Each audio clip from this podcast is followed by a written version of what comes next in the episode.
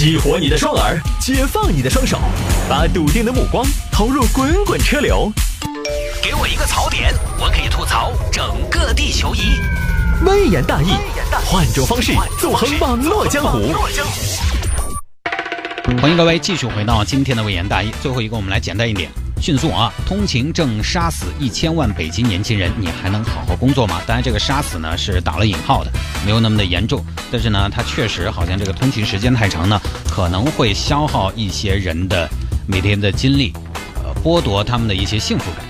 这是一篇文章啊，昨天我看朋友圈很多都在转发。虽然是我的朋友圈，绝大多数朋友呢都是成都的，但是成都也是个大城市。但凡生活在大城市的朋友，可能都面临通勤的问题。以我为例，我是早上和下午两个班，领导其实也跟我说了，说你这个两个班呢，每天打的挺碎的，给你一个特权，中途可以回家。刚开始呢，我也确实要回去，早上下班了，我回去准备下午的节目，吃了午饭，休息一会儿再来。但是后来我算了一笔账，我发现不划算。为什么呢？虽然我早晚两趟都不算是绝对的高峰期，但是一趟正常算下来，取车、开车、停车，起码也得是三十多分钟、四十分钟，这加起来一个来回就是一个小时，一个小时一来回，我每天要回去的话就得两个小时，而且现在下班回家三十分钟已经不行了，晚上回去起码要四十分钟、五十分钟。我现在下班我要回去，各种弯弯绕，各种弯弯绕，连鸡跟道都要走。我一天在路上两个多三个小时，我觉得可惜，我觉得时间被浪费掉了，所以后来中午我就不回家了，少跑一趟。哎，油钱不说嘛，可以多腾出来一个多小时时间，我拿来要么眯一会儿瞌睡睡午觉都对嘛。这篇文章呢，就是写的北京的通勤现状，有人凌晨三点不回家，有人清晨五点已经在路上。当然，这个不能感性的认为，我们还需要数据支撑。因为前段时间呢，就发布了一个二零一八年中国城市通勤研究报告，拿了十个大城市作为研究对象，在平均通勤时间上，北京是五十六分钟。注意，这个是单程，往返一算呢，就是两个小时。我在成都跑两个往返，刚才说了才两个小时，北京一个往返就是两个小时。之前分享一个案例，甚至是就住在保定的。他每天去北京上班怎么去呢？坐高铁去，没办法，北京的房子太贵了。然后呢，坐高铁到了北京再转地铁，工资得多高？高铁票也不便宜啊！每天这样跑，谁也受不了啊！当然，成都也不用乐观啊，成都的单程通勤时间是四十六分钟。这么算起来，我觉得我个人其实还好，还好，因为我早上上班那趟太快了，我早上上班只要十多分钟，来回。花在上下班路上的时间呢，算下来也会有一个半小时左右。通勤路程上来说，北京最远，也就是说住家和上班的地方最远，平均是十三点二公里。成都呢是九点三公里。在北京每天通勤的人群当中，距离在十五到二十五公里之间的人群占比达到了百分之二十点三，有百分之十一点七的人群通勤路程达到了超过了二十五公里。二十五公里什么概念？新会展到生鲜湖。哼，你哪怕坐地铁从新会展到生鲜湖，也得坐个个把小时吧。而在北京，通勤里程单程超过这个路程的有百分之十七。再有北京和上海这样的城市，呃，相比成都，他们还呈现一个特点，就是职住分离现象比较严重，工作和居住的地方离得比较远。但其实，呃，这个是报告上面写的，但是我个人觉得成都的职住分离也还是。比较严重的吧，就是工作和居住的地方离得远，就会增加通勤时间。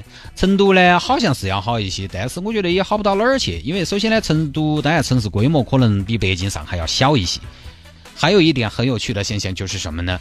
就是成都好一些，在于成都的二环、三环、一环，就是个别区域的四环，甚至啊房价。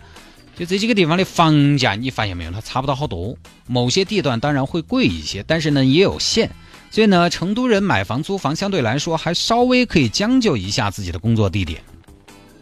你比如说在软件园这边工作的，你可以在高新南区华阳买房；在市中心上班的，你这儿建设路、潘城岗、北果岭、内金沙、曹家巷、三圣乡、万年场都不是不可以。反过来，你从潘城岗、建设路、万年场、三圣乡到南延线上班的，我身边也不在少数。所以有人总结了说，其实北京为啥子通勤时间长？除了车多人多之外，还有一点在于房价。当然，房价为什么那么高，也在于车多人多。我妹儿当年在国贸上班，她能在国贸附近买房吗？国贸附近十公里半径啊 都买不起，东五环的房子都要五万多。北京地区的房价真的是要到了什么密云啊，到了河北啊这些地方才能勉强算是平易近人一点那这个进程就远了，没得办法，买不起租不起，只能换时拿时间来换钱。有钱你当然自然可以买到上班附近，用钱换时间，钱多事儿少，离家近，再完美不过。相比之下呢，成都要温柔一些。前几年类似北京那种摊大饼的模式备受争议，因为只有一个中心，上班红都往城头拱，下班红都往城外散，于是呢堵车。这些年呢，你包括成都在内，成都因为以前那看跟北京一样，也是摊大饼。这些年又提组团发展，就是有多个中心，这个组团呢内部就能满足就业和居住。那么大家啊，你在这儿上班，你就房子买了这儿，你吃喝是完了都在这儿，医疗。等等，就在那儿安居乐业，你也不要天天都进城了。但是组团也有问题，组团通往主城区通常是靠一两条主干道来解决的，车流量大了之后依然堵得很。你看建南大道，对不对？就是一个典型。而且每个组团，你说它完全满足了我们平常的生活需需要，也不尽然，没有做到真正的产生融合。周末你就发现了，前几年我们家是基本很少去春熙路了。真的进唐城有的时候都要感叹，哎呀，好久没来了。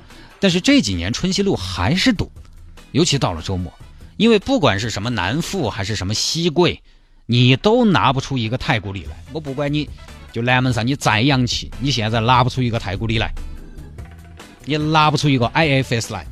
光太古里并不需要高消费啊，人家高中低大众消费的都有，关键是它能什么一站式。购物、逛街、吃喝玩乐，中高低档奢侈品到快消品，年轻的、中年的都有。其他区域还没有这样一个强大的项目出来，而且成都人本来就喜欢吃、喜欢耍、喜欢看稀奇。你之前有个调查是成都人的活动半径是七公里，七公里其实如果是组团的话，足以从一个组团到另一个组团，足以从三环边杀到市中心了。所以翻到成都哈，有机会。现在还有机会住和工作在一个区域，离得近一点。虽然成都人呢，其实很多人没有这样选。我身边有很多这样的案例，有在新会展上班住到温江的，有在庐山大道那边住，在新都上班的，有在建设路住，在新会在这边上班的，不是很在意这个东西，他们愿意用。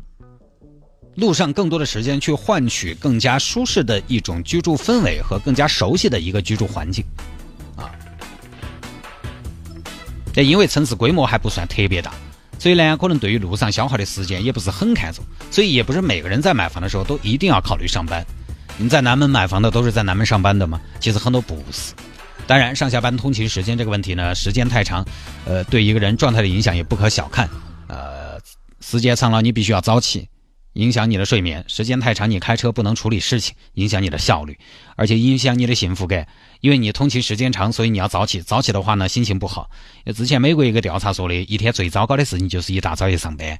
而且有一个跨度十年、涉及二百万瑞典已婚人士的研究发现，长距离通勤的人，就是车程四十五分钟或以上的，要比不需要通勤的人离婚率高出百分之四十。